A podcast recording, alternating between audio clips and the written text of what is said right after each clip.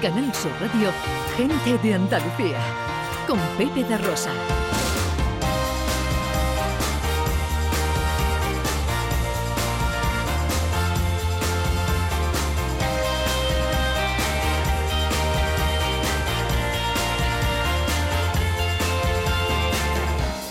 Hola, hola, hola, ¿qué tal? ¿Cómo están? ¿Cómo llevan esta mañana de sábado 30 de diciembre de 2023? Ojalá en la compañía de sus amigos de la radio lo esté pasando bien la gente de Andalucía.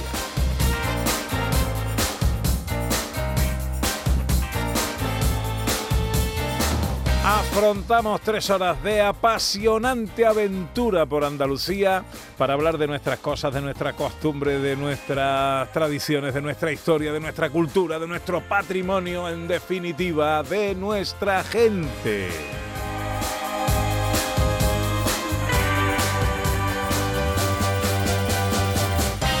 María Chamorro que está pendiente de todo en la producción, con el gran Dani Piñero a los botones.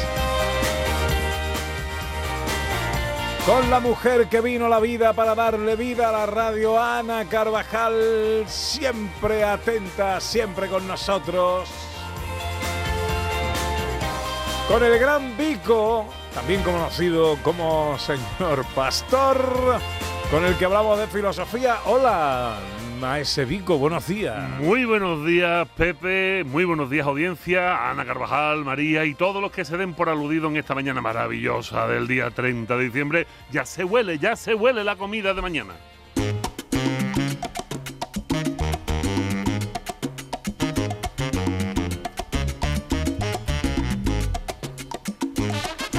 Bueno, tres horas por delante para un montón de cosas que os tenemos preparadas en este día especial. Víspera de la noche vieja, por supuesto, tenemos que hablar de la noche de fin de año. Será con nuestra historiadora Sandra Rodríguez, que en los sonidos de la historia nos trae un montón de cosas típicas de la noche vieja. Sonidos, costumbres, eh, cosas que se hacen tradicionalmente en la noche de fin de A año. ver si sale lo de la uva o lo de las lentejas en Italia. Fíjate, tú comes lentejas por la noche en Italia. ¿eh? En mi pueblo, en Isla Cristina, eh, tal día como hoy, por la tarde, eso lo contaremos después, eh, se está recuperando la tradición de las 12 gambas.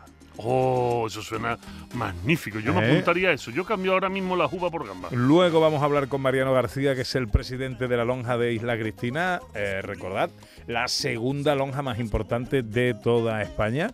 Y se recupera esta tradición para hoy, día 30, a las 8 de la tarde. Y hablaremos con Enrique Sánchez, nuestro cocinero, que presenta nuevo libro. Tendremos teatrillo navideño con la autoría de José Luis Ordóñez, que siempre en estas fechas hace un auténtico largometraje. Sherlock Holmes y el fin de año en la Alhambra.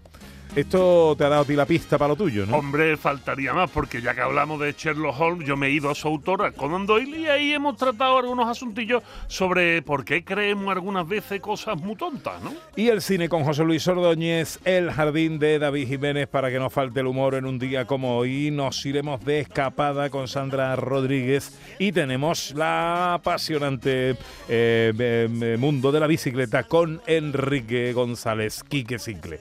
Todo esto y mucho más hasta las 2 de la tarde si tienen ustedes la bondad de acompañarnos, como siempre aquí en Canal Sur, como siempre aquí en Gente de Andalucía. Y lo primero que, hacernos, que hacemos es meternos en la cocina.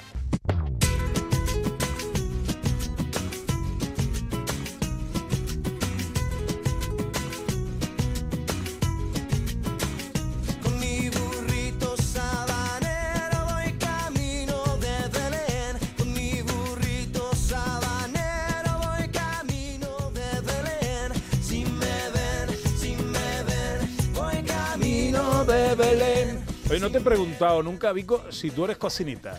Yo soy muy cocinita, me encanta la cocina, me lo paso teta en la cocina. ¿Sí? Sí, se me da bien, ¿eh? Se me- te- le doy mi sazón, le doy mi gusto. ¿Tu plato es el que mejor te sale? ¿Cuál es? Son muchísimos, son Eh. muchísimos. Te hago un arroz cardoso no- no con ro- setas, por no ejemplo. no me roné, dame- Hombre, no. es que no tengo uno, es que tengo muchos. Ah, es que un buen cocinero no tiene uno nomás. Uno nomás es de un tío muy cutre que no sabe cocinar.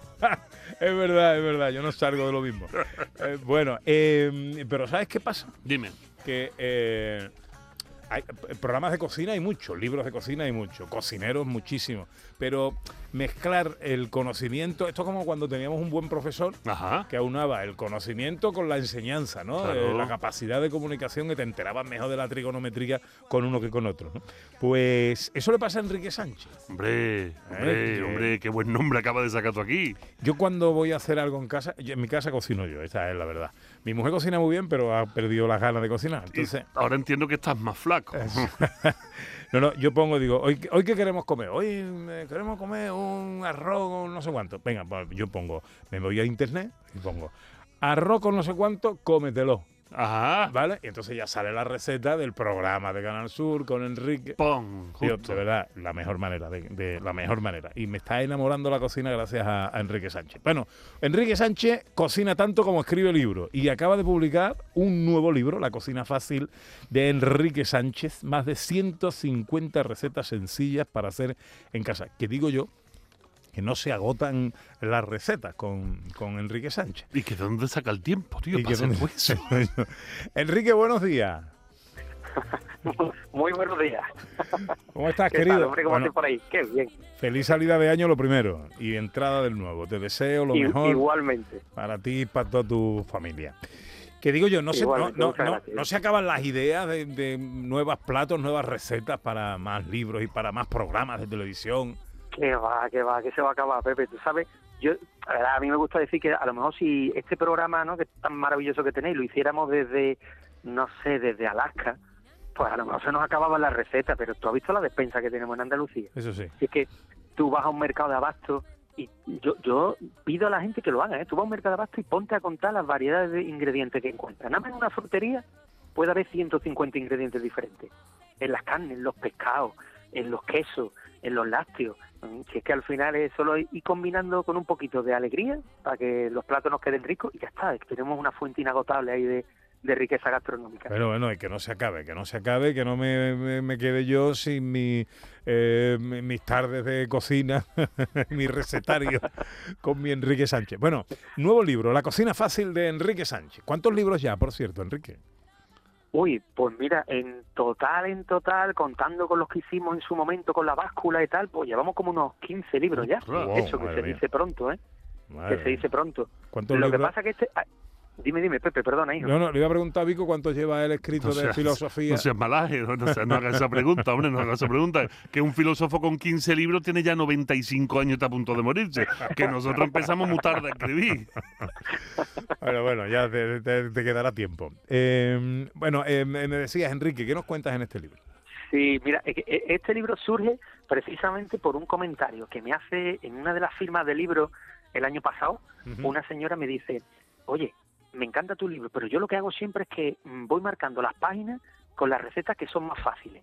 Y esas son las que hago, porque mm, a mí me gusta la cocina muy sencilla. Oye, y se me encendió ahí la bombilla y dije, ¿y por qué no hacemos un libro de esas recetas fáciles que tú las miras y dices, "Mm, esto lo hago seguro? Pero con un emplatado para quedar bien en la mesa o con una terminación para que la gente diga que yo es que es más yo muchas veces digo este es un libro que tú haces la receta pero no cuente cómo la has hecho porque pierde valor ¿sabes? porque, porque la gente va a decir nada más eso ah pues, pues pensaba yo que te ha llevado tres horas cocinando ¿qué va? ¿qué va? es un libro de recetas fáciles de hecho el título tú lo has dicho muy bien ¿no? la cocina fácil para que todos nos podamos enfrentar a los fogones con el éxito asegurado Que hombre, que tú, eh, si algo te caracteriza es precisamente que tu, tu- tu- tus recetas, siendo cosas eh, extraordinarias y riquísimas, eh, son se basan en lo, en, en- en lo sencillo, en, el sentido de que no hacen falta aparatos raros para cocinar, eh, humificadores de, o, de, de- nada de esto, ¿no? Es extraño, ¿no? Encontrarse con una receta tuya así. Sí, yo, mira, yo creo que todos en nuestra trayectoria profesional, ¿eh? fuera de cocina, en cualquier trayectoria, yo creo que pasamos diferentes etapas. Mm. Y yo hace años tenía una etapa en la que hacía una cocina complicada, en la que me gustaba eh, darle ese giro de guion a la receta para hacerla inaccesible, digamos, al, al- a la persona de a pie. Pero es verdad que con el tiempo eh, fui descubriendo que, que en eso mi padre tiene mucho que ver, que me decía que a veces lo menos es más en cocina y que la exquisitez en muchas ocasiones está en la cosa más sencilla. Mm. Es que a lo mejor un, bo- un bocadillo de una buena pringa del puchero calentito, Bueno. sentado en un banco con tu padre al lado, es un manjar. No tienes que irte a otra cosa. Y entonces al final yo me fui convirtiendo y he descubierto que la cocina sencilla es cocina exquisita. Y, y más haciéndola desde un programa de una televisión pública, el, el objetivo es que todo el que nos vea se atreva a cocinar y que le salgan las recetas, que eso es lo importante. Oye, Y, bueno, y Pepi, te digo otra cosa, que tú Sí. ya me conoces, nos conocemos hace muchos años, que yo tengo ese secreto, que te lo he dicho muchas veces, que es que yo todas las recetas, antes de hacerlas en el programa, se la mando a mi madre, y mi madre la lee, y de repente me dice, niño, esto de em, eh, esto de albardar, ¿qué es? Digo, tienes razón, mamá, albardar, no, lo envuelvo en bacon. Ya está. Ah, así sí, así sí, vale. Entonces, o me quita ingredientes. Mi madre a lo mejor me dice, uy, hace poco le mandé una que era con, con seta, que estábamos en la sierra de, Aracena, y va a hacer una receta con setas enoki, que es una seta muy chiquitita que hay. Y se lo mandé a mi madre y me llamó y dijo, ¿eso, eso es seta enoki? ¿Eso qué es?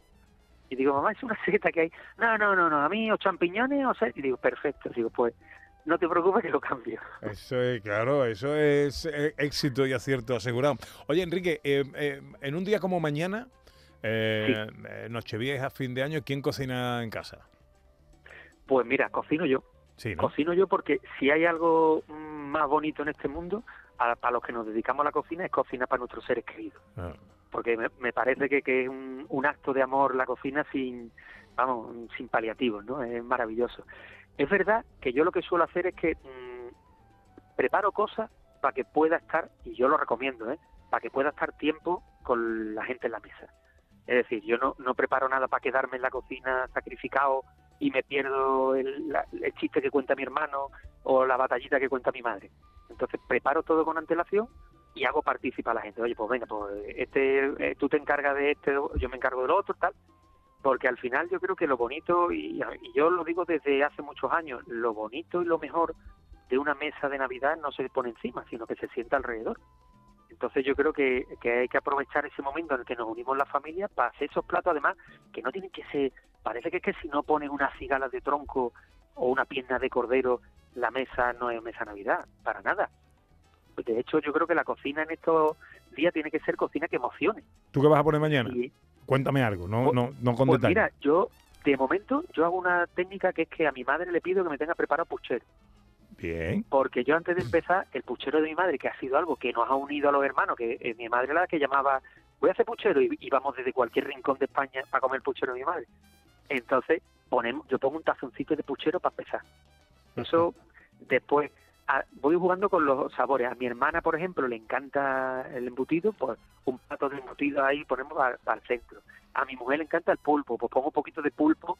Entonces vamos jugando con sabores que a todos un, un poco nos emocionen y nos traigan recuerdos. Y después, pues a todos los que, oye, que la vida pasa y hemos tenido momentos, pues mi padre falleció hace un año y pico y a mi padre, por ejemplo, pues le encantaba, le fascinaban los chicharrones. Bueno, pues yo en la mesa, la mesa de Navidad va a tener chicharrones, porque cada vez que me como un chicharrón nos vamos a acordar de los que no están, que también es bonito. Cocinero, cocinero, enciende bien la candela y prepara con esmero un arroz con habichuelas. La cocina fácil de Enrique Sánchez, más de 150 recetas sencillas para hacer en casa. Enrique Sánchez es cocinero, presentador de Cómetelo, autor prolijo de libros y un buen amigo. Enrique, te deseo lo mejor para ti y para toda tu familia, que sigas triunfando con tu cocina, con tus libros, con tu tele y que todo lo bueno que te pase será siempre un motivo de alegría para mí. Un abrazo muy fuerte, amigo. Muchísimas gracias y feliz entrada de año a todos por ahí. Un beso para todos.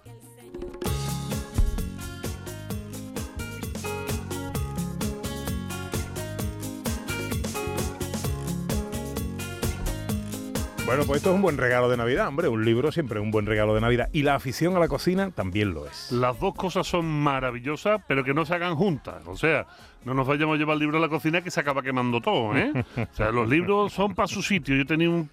Me van a permitir ustedes la cita escatológica. Tenía un maestro, eh, eh, José Luis Ordóñez, en la Facultad de Filosofía de Sevilla, aquí le mando un abrazo porque sé que sigue vivo, que decía, Vico, nunca leas en el bate, hijo, que te van a llegar las almorranas en las corvas de la rodilla. Y tenía mucha razón.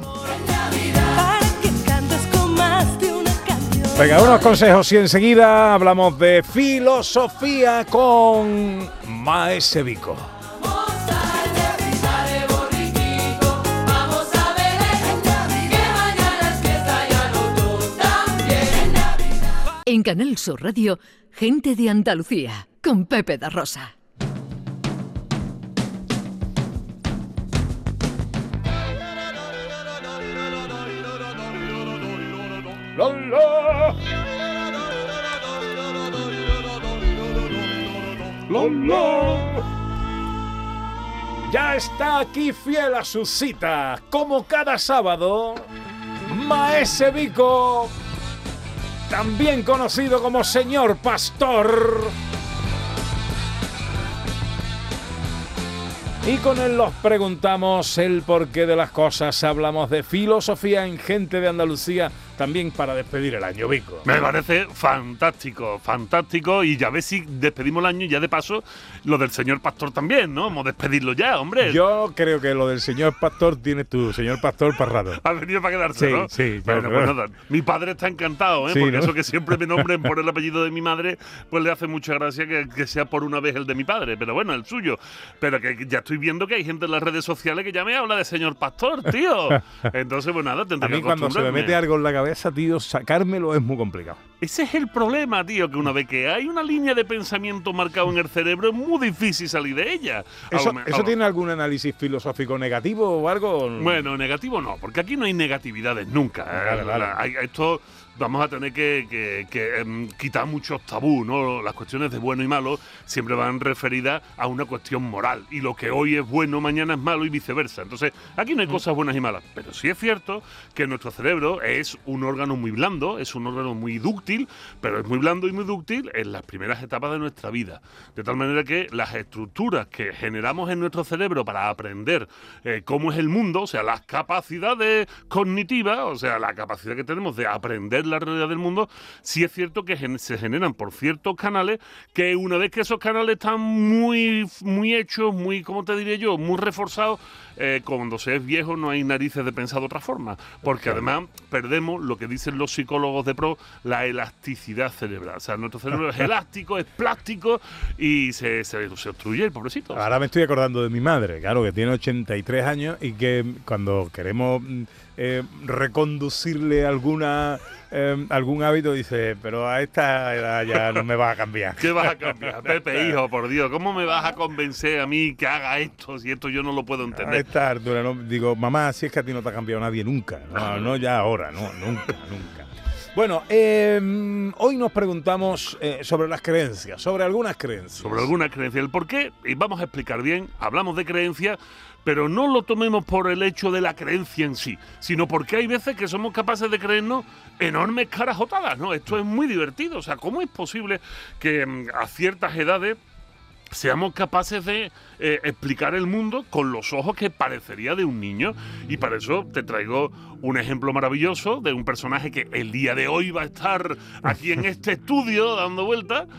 Que Sí, es- porque hace ya algún tiempo eh, Sir Arthur Conan Doyle, eh, que como todo el mundo reconocerá fue el eh, responsable autorístico de la figura del mismísimo Sherlock Holmes, considerado uno de los hombres más brillantes del mundo, afirmó que las fotos de unas niñas con hadas eran reales. Las niñas de 10 y 16 años así lo afirmaban y él defendió la veracidad de estas fotos. Obviamente, las fotos eran mentiras y además muy burdamente hechas porque entonces el Photoshop no, No daba, no, no daba daba. para mucho. Eh, Doyle murió sin saber que era un engaño y quedó para la posteridad como un pánfilo en este asunto.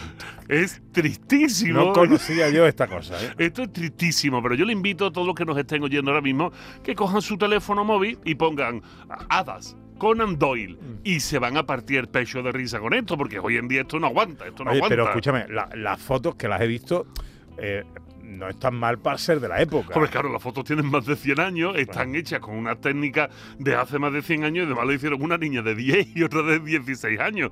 Entonces, bueno, las tías se lo curraron, es Pero cierto. la- una de las dos era un cerebrito, ¿no? Sí, bueno, y la otra era una- un burto de categoría, o sea, la peor de su clase con las peores notas de su clase.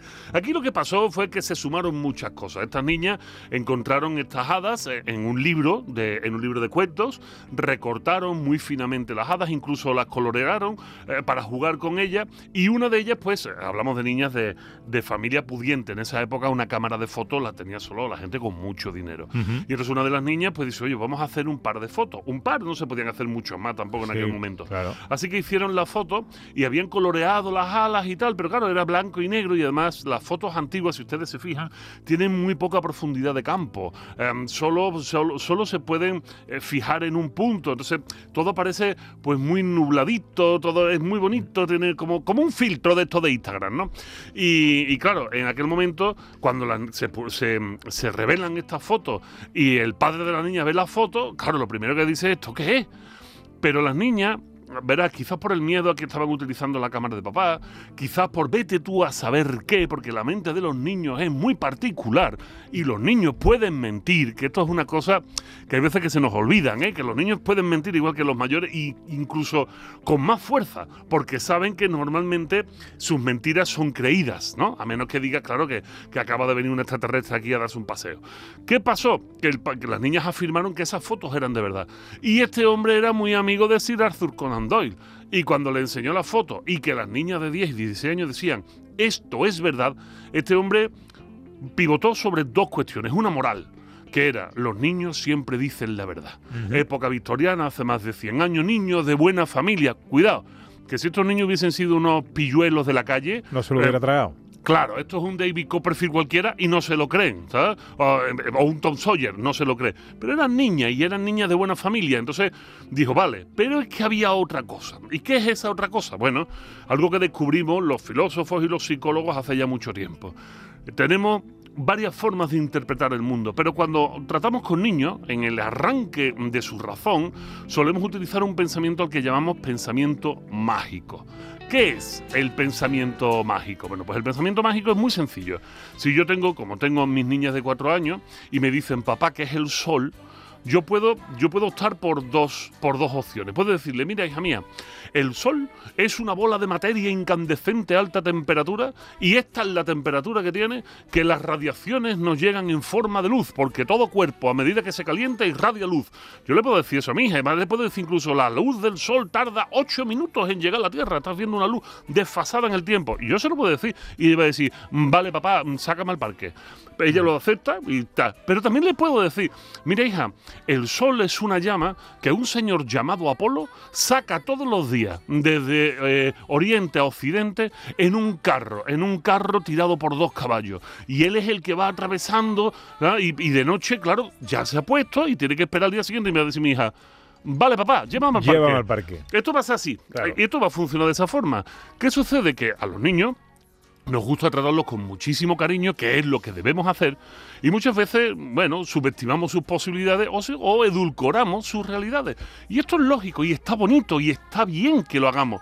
Lo que hacemos es reforzar una línea de pensamiento mágico. ¿Qué sucede? Que con el tiempo el pensamiento mágico se va cayendo por su propio peso. Pepe, se cae por su propio peso porque el niño entra en la escuela, porque empieza a aprender, porque empieza a resolver soluciones, se va dando cuenta que hay cosas que quizá lo del hada de los dientes no, no es algo raro. Las cosas tienen una explicación Eh, o científica o natural. O natural, o científico. no- Y muy bien, eh, muy bien traído lo de natural, Pepe. Te pongo un positivo para la evaluación. Gracias, profesor. Te lo digo porque, claro, los niños la mente científica no la pueden desarrollar todavía, es difícil. Pero hablar de manera natural, esto sucede porque la naturaleza es así, es. Es lo mismo, porque sustituimos la palabra magia por naturaleza o por ciencia. En el fondo no lo entendemos, ¿eh? O sea, si yo le digo aquí a mis oyentes, excepto que hay un electricista, ¿por qué narices se enciende la luz? Pues todo el mundo va a decir, pues que le das al botón. No, no, no, yo no quiero que me digan por qué le doy al botón. ¿Cuál es el fenómeno científico por el cual el flujo de electrones? Eso ya no lo sabe nadie.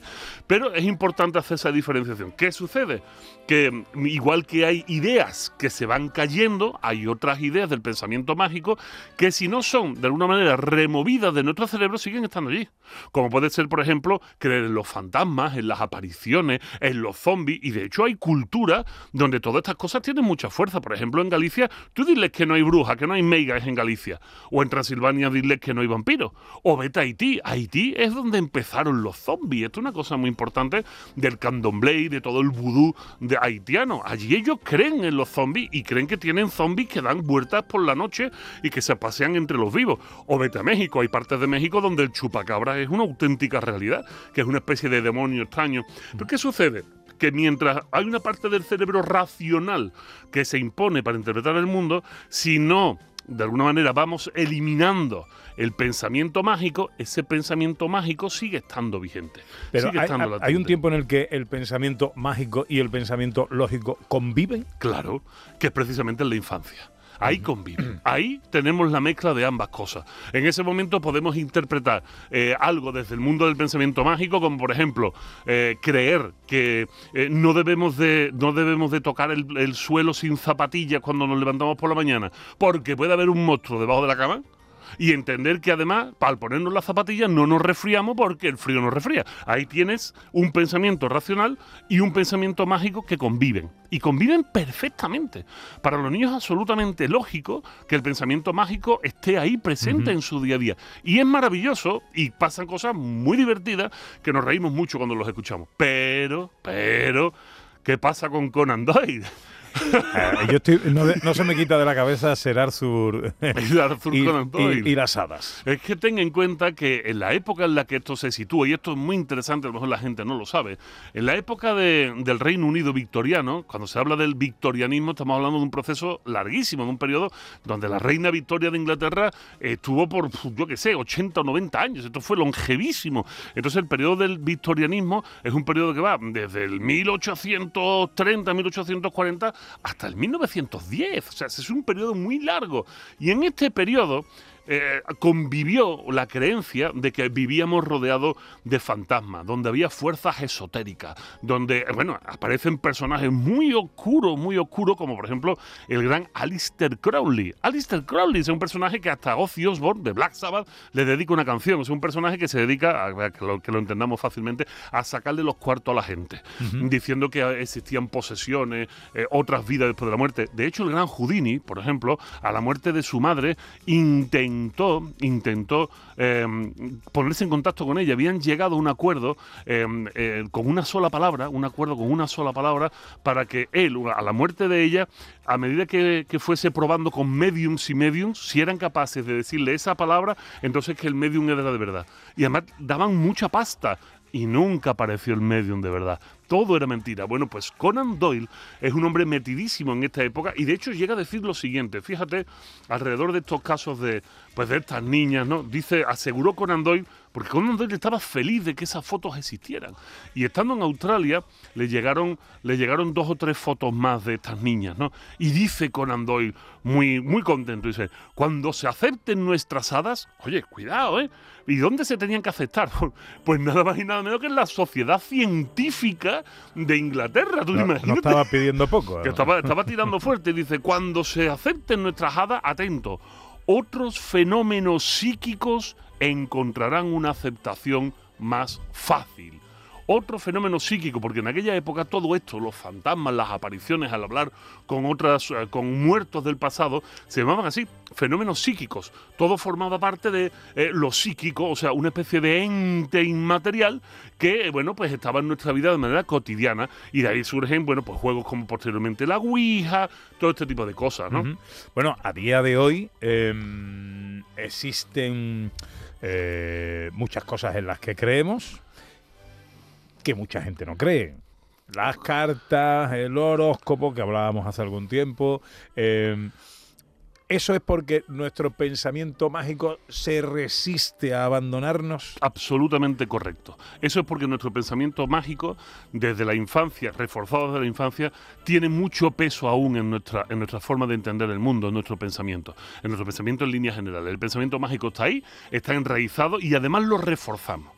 ¿Qué significa reforzarlo? Pues cuando no soy capaz de dar una contestación racional o natural o científica, me voy inmediatamente al pensamiento mágico. Esto es como, voy a contar una cosa que a lo mejor la gente lo puede entender fácil. Nuestro cerebro busca patrones en las cosas. Nosotros estamos buscando patrones constantemente. ¿Por qué? Bueno, porque los patrones sirven para adelantarnos en el tiempo. ¿A qué me refiero con patrones? Que a lo mejor la gente no lo entiende. Pues estamos hablando de que si te levantas una mañana y hay un viento muy húmedo y de esa mañana, de, a las pocas horas llueve llueve y después sale el sol, acabamos diciendo eh, mañanita de niebla, tarde de paseo, ¿no? Buscamos un patrón, decimos, ah, pues esto va a pasar, siempre va a pasar así. Siempre estamos buscando un patronaje en las cosas, que las cosas se vayan repitiendo. Y nuestro cerebro busca patrones en todo. De hecho, los patrones son el fundamento de una derivación mm, del pensamiento que se llama el trastorno obsesivo compulsivo. Generamos nuestros propios patrones y vamos repitiéndolo esperando que esto nos dé cierta paz. ¿Qué sucede con el tema de los patrones? Que una vez que se establecen, siempre tiramos a él. Como por ejemplo, resulta que dicen, hombre, es que en mi caso, te voy a poner un caso muy personal. Me diagnostican de cáncer y resulta que voy al médico y el médico me dice, no, tú te tienes que ir a Sevilla. El médico de México me dice, te tienes que ir a Sevilla. No solo a Sevilla, al Hospital Virgen Macarena. Yo en el- al lado del Hospital Virgen Macarena durante cinco años, ¿no? Y voy allí. Y el médico además me conocía porque le gusta la filosofía y salgo de allí y me llaman para trabajar en Antena 3. Y yo cuando cuento esto la gente me dice, eso, El eso destino. es el destino, tío, eso es el destino. ¿Por qué? Porque parece que hay un patrón en las cosas, parece que las cosas suceden porque eh, de alguna manera eh, hay una causa y efecto, una causalidad, un determinismo y hace que todas las cosas funcionen. Pero esto no es así. Esto no es así, lamentablemente, porque una vez que creemos en el determinismo, una vez que creemos en los patrones, que es una imagen mágica, intentamos reproducir constantemente los patrones en nuestra vida, esperando tener siempre el mismo resultado. Yo en mi caso no quiero que me vuelvan a diagnosticar de cáncer para tener que ver Claro. si todo esto se repite y vuelvo a trabajar en la tele, por ejemplo, ¿no?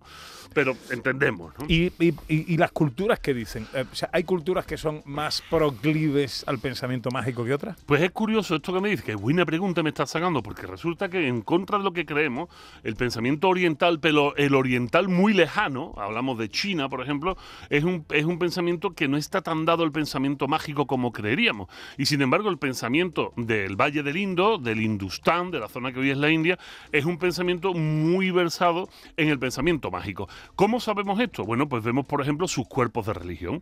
Cuando vemos las religiones hinduistas, nos damos cuenta que podemos encontrar en la India religiones que tienen 2.000 dioses. 2.000 dioses, una auténtica barbaridad. Y sin embargo, si nos vamos a, a China y vemos que ahí pues son taoístas, resulta que no que tienen dioses. Porque hay una cosa muy interesante. Nosotros, nuestra cultura occidental, resolvió los problemas de pensamiento metiendo figuras de dioses, ¿no? Y nos ayudan desde los vikingos, los griegos, los romanos, los católicos, metemos figuras de dioses que nos ayudan. Pero es que hay otras culturas que no tienen dioses que no los tienen, porque no necesitaron encontrar esos dioses, como por ejemplo el taoísmo, no, no, el camino del Tao, el Tao Te Ching de Lao Tse, que es un, eh, filósofo chino, no hay dioses, y sin embargo se considera religión china, cuando en el fondo es una filosofía sin dioses, seguida por miles de millones de personas. Ve,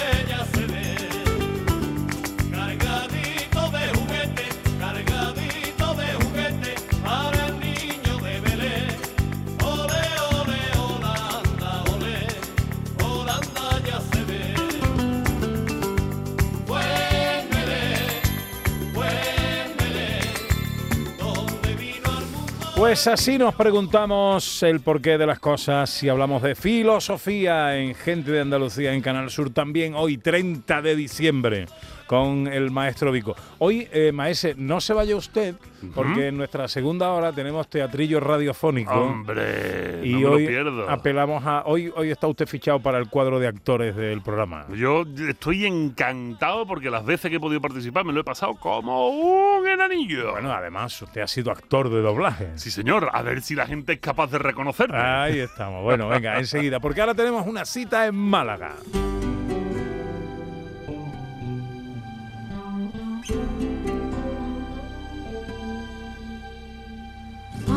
La puerta, no digas nada, deja que entre el sol. Deja de lado los contratiempos, tanta fatalidad.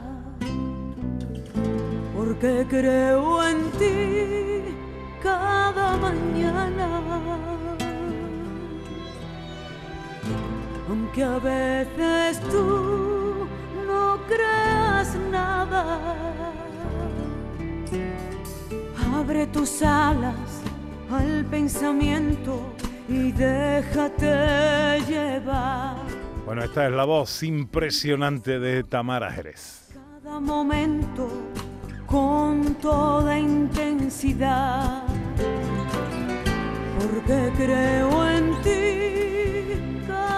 Que nos tiene acostumbrados a, a llevar a su terreno y a hacer suyos grandes clásicos de canción española, temas de Rocío Jurado, de Rocío Durcal, de Rafael.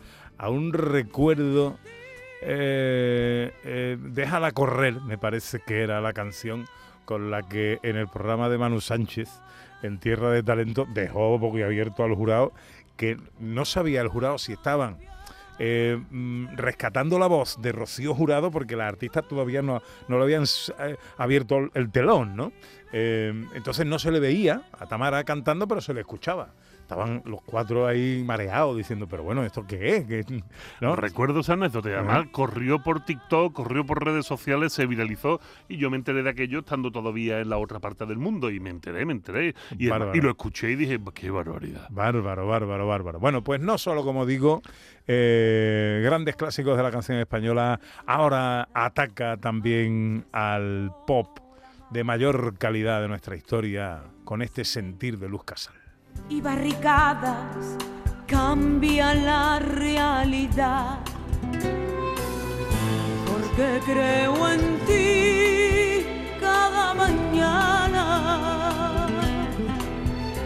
He dicho pop y me va a matar a Vico, que es rock. Esto es Claro, rock, Luz Casal es rock. rockera. Es rockero total. Ay, ¿eh? esto es una grandísima balada de una rockera como un castillo interpretada increíblemente bien.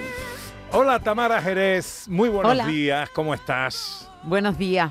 Pues la verdad que súper contenta de estar aquí y hablar contigo, como no con vosotros. Qué bien, qué bien. Tamara. Bueno, Tamara está eh, aquí en el estudio de Canal Sur en Málaga. Eh, mis compis de Málaga te están tratando bien. Estupendamente. Vale, Hombre, por dije, Dios. dije que te pusieran ahí botellita de champán, eh, plato de jamón. Jamón del bueno, queso del bueno. Eh, eso, eso es, vale, vale, vale. Hombre, que hoy, ¿Sabes Mira. lo que me gusta? hoy víspera de Nochevieja hay que tratar bien a nuestros invitados. ¿eh? Hombre, por favor, de gala. ¿Cómo, ¿Cómo vas a pasar la Nochevieja, por cierto? Pues mira, yo creo que de la mejor forma que, que se puede pasar, que es con, con los tuyos, ¿no? Con, con mi gente, con mi familia y bueno, con la gente que quiero. Y, y yo creo que ese es el mejor regalo, ¿no? Que, que se puede tener, ¿no? Ya lo creo. Oye, cuéntanos, ¿qué es esto que estamos escuchando? Bueno, pues como bien habéis dicho, es, es una, es una canción, bueno, una versión de, de una canción de, de la gran Luz Casal. Y nada, pues la hemos querido rescatar. La verdad que cuando me propuso eh, Jesús Bola, eh, este gran productor, em, me propuso grabarla, pues la verdad que me, que me enamoré de, de la canción. Yo la había oído, pero, pero bueno, eh, yo era más pequeñita cuando, cuando ella lanzó este tema y, y- no la tenía, digamos, tan reciente, ¿no? Y, y bueno, dijimos, bueno, pues vamos a darle una vuelta a ver qué podemos hacer.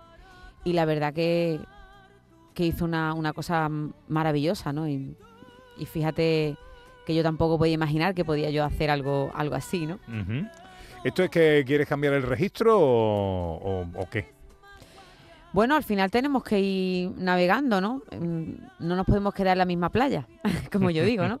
tenemos que, que explorar, tenemos que investigar, buscar nuevos estilos, porque tampoco, tampoco sabemos ni sé eh, qué, puedo hacer, ¿no? Porque hay veces que a lo mejor está, estás como yo digo, en, en esa, en esa zona de confort donde piensas que no que no eres capaz de hacer cosas, ¿no? Y, y luego las haces y, y hay que lanzarse, ¿no? Y, y surgen cosas así, ¿no? Y, y yo estoy dispuesta pues a seguir escuchando, a seguir aprendiendo, ¿no? Y, y a seguir navegando. Ajá. ¿En qué otros barcos te has puesto a navegar? Bueno, pues la verdad que mm, tengo sobre la mesa mm, bastante material y algunos que no, no me podía yo ni, ni imaginar, ¿no? Por, ni pasárseme por la cabeza que, podía yo eh, simplemente escucharlo y, y bueno, estamos ahí eh, también moviéndonos por, por estilos muy modernos y llevándolo al flamenco y del flamenco llevándolo a lo moderno, ¿no? Yo como que me dejo llevar también, ¿no? So- hasta donde también yo eh, sepa donde, donde puedo yo pisar ese terreno firme, ¿no? Porque me gusta aventurarme, pero, pero sabiendo hasta donde yo puedo llegar, ¿no? Oye, y si yo te pido que me hagas algún regalito musical, eh, ¿es un atraco eh, a esta hora o puede ser? No, claro que puede ser. Mira, si quieres te puedo hacer esta misma, este mismo single, Sentir, ya que tenemos aquí a- al maestro Javier Tapia, que está aquí al piano, Buenos días, maestro. que no todos los días tenemos un, un maestro así y, y un piano aquí a estas horas de la mañana, ¿no? Y yo creo que hay que aprovecharlo. Qué bien suena, qué bien suena ese piano. Sí. Bueno, Vamos en, allá. en directo en Gente de Andalucía, Tamara Jerez.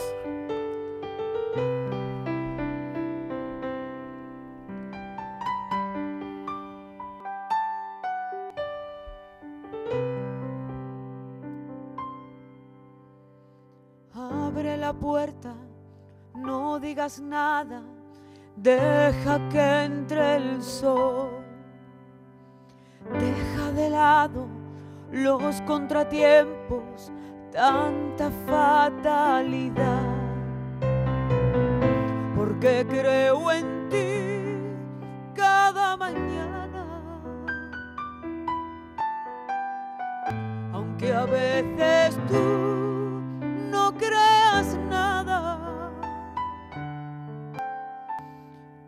Tus alas al pensamiento y déjate llevar. Vive y disfruta cada momento con toda intensidad. Porque creo en ti cada mañana.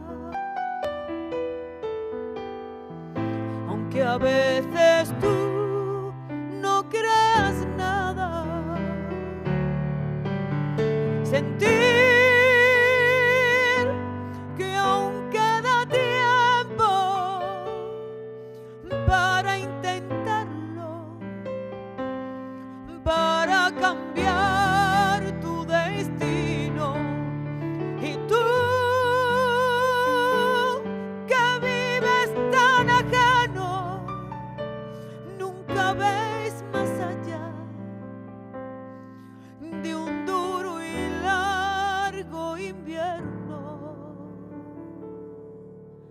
Abre la puerta,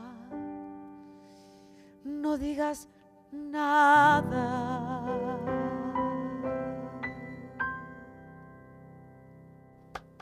¡Bravo! Bueno. Madre mía, madre mía, en directo, Tamara Jerez, es directo, ¿eh? Que esto igual suena... eh, si no hay un fallo, parece que es el disco. Vamos, esto suena de pelo de punta. Yo tengo ahora mismo los pelos como escarpia. Esto no es fácil de cantar, ¿eh, Pico? Esto, esto que va a ser fácil de cantar, por Dios. Esto, ya, esto- decir que esto es fácil de cantar es no saber lo que se dice. Maravilla, Tamara, qué maravilla. Oye, Muchas gracias. oye, y Javier Tapia al piano, ¿eh? Que suena eso de, de, de auténtica fábula. Eh, el que tiene luz para ti. Pues mira, mm, la verdad que Luz es un, es un artista mm, tan diferente, ¿no? O sea, tan diferente, te hablo en el sentido de que eh, es un artista eh, que es como yo digo, ¿no? Hay una luz casal, ¿no? Hay gente que a lo mejor tú escuchas eh, cantar y a lo mejor, mira, pues me suena a tal o me suena, ¿no? Pero ella es una artista indiscutiblemente ella, ¿no? O sea, tiene una voz súper, mm, súper, ¿cómo te digo yo? Mm, Personal, ¿no? Y ella en sí eh, tiene una personalidad arrolladora, ¿no? Y yo creo que eso es mm, una de las cosas que más me gustan de, de ella, ¿no? Mm. Eh, ¿De qué otros artistas has eh, o estás queriendo hacer tu versión?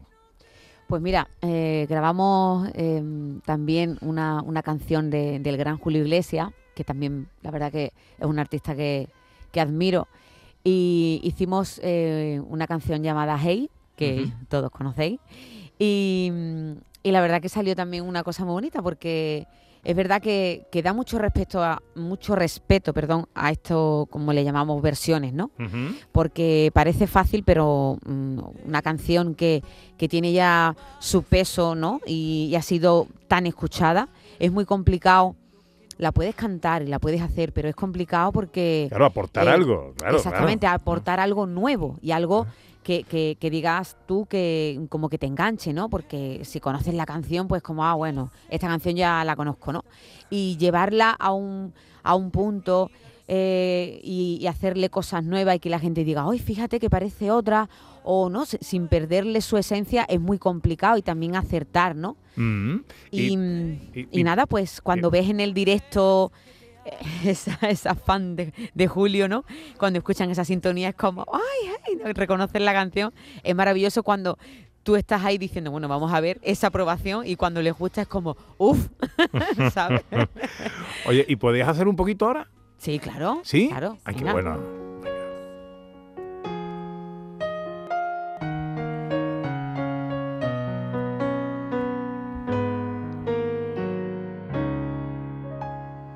Hey,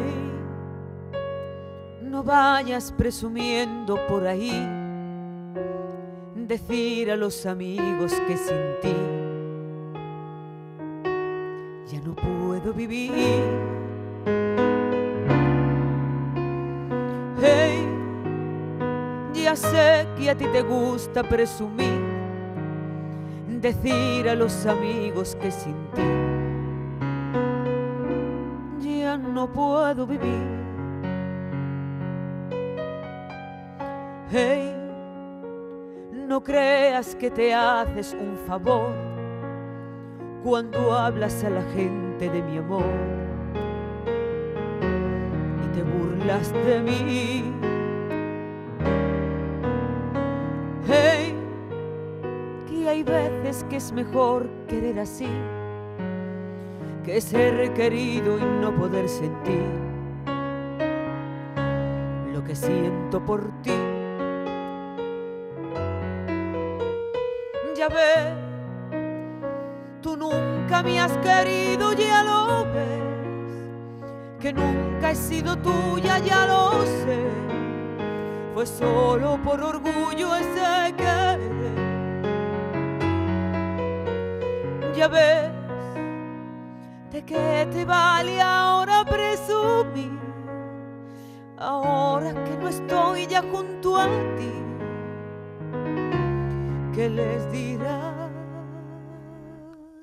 de mí? ¡Ole!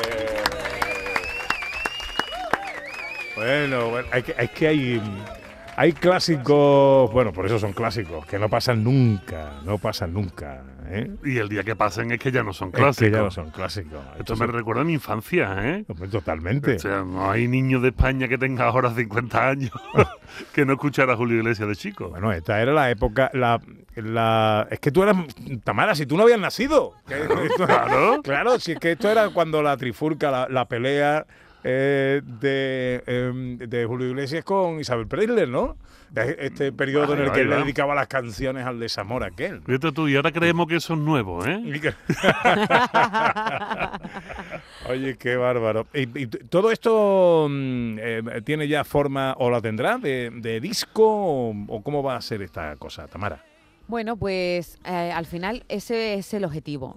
Eh, pero ahora mismo vamos a estar eh, pues eh, grabando, vamos a seguir graba- grabando single y, y una vez que yo que yo encuentre esa identidad, que yo creo que estamos en el camino, pues habrá disco, claro. Qué bien, qué bien. Oye, pues, ¿qué le pides a- al, al año nuevo? ¿Te has hecho ya tu cartita o no? Pues mira, yo, la- mm, yo más que una carta, yo creo que es un deseo que yo pido siempre y puede ser como muy, bueno, lo que todo el mundo pide, pero yo creo que mm, la salud, eh, yo creo que es lo más importante, porque no habiendo salud, em, la verdad que no, yo creo que no se puede hacer nada, ¿no? Mm. Y, y paz en el mundo, un poquito, una mijita de paz, y que nos escuchemos más uno a otro. Eso es, eso ¿No? es. Sí, sí, menos cabreo. Menos Que- cabreo, que no haya tanto enfado. que está la gente muy cabrea. Sí. Bueno, oye, eh, yo ya no quiero molestarte más, pero no, no me podría eh, perdonar, estando en la fecha en la que estamos, a punto de despedir el año, no pedirte para cerrar esta entrevistita contigo algo navideño. Hombre, por favor. Pues mira, voy a ser mm, un villancico que, que yo creo que es un clásico de, de- de esta, de esta tradición navideña y que son los campanilleros. Hombre, Y, y nada, pues decirte que muchísimas gracias por, por darme cabida aquí en tu programa. Ha sido un placer hablar con, contigo y con vosotros. Y, y nada, cuando quieras, pues aquí estamos para lo que necesites, ¿vale? un placer recibirte y un auténtico lujo para nosotros, Tamara. M- Muchísimas gracias.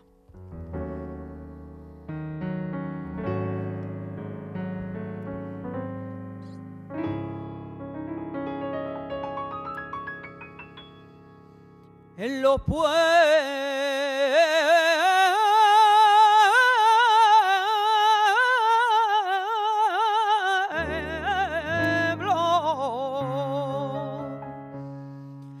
los pueblos de mi Andalucía, los campanilleros por la madrugada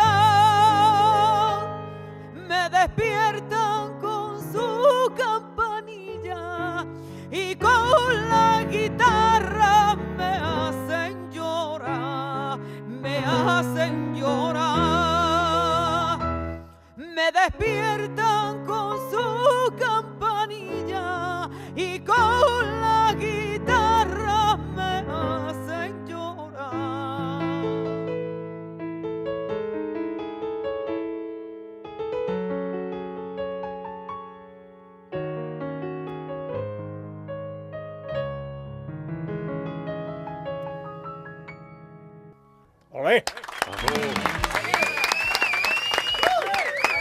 bárbaro, bárbaro. Tamara, cariño, que te deseo lo mejor, que gracias por estar aquí y que, y que aquí nos tienes para lo que tú quieras. Un besito enorme y feliz año. Muchísimas gracias igualmente a todos. Feliz año. Y gracias también al maestro Javier Tapia, al piano y a los compañeros de Canal Sur en Málaga. Esto ha sonado de maravilla, de maravilla. Así de gusto. Besito fuerte. Llegamos eh, a las 12, tiempo para la información en Canal Sur Radio.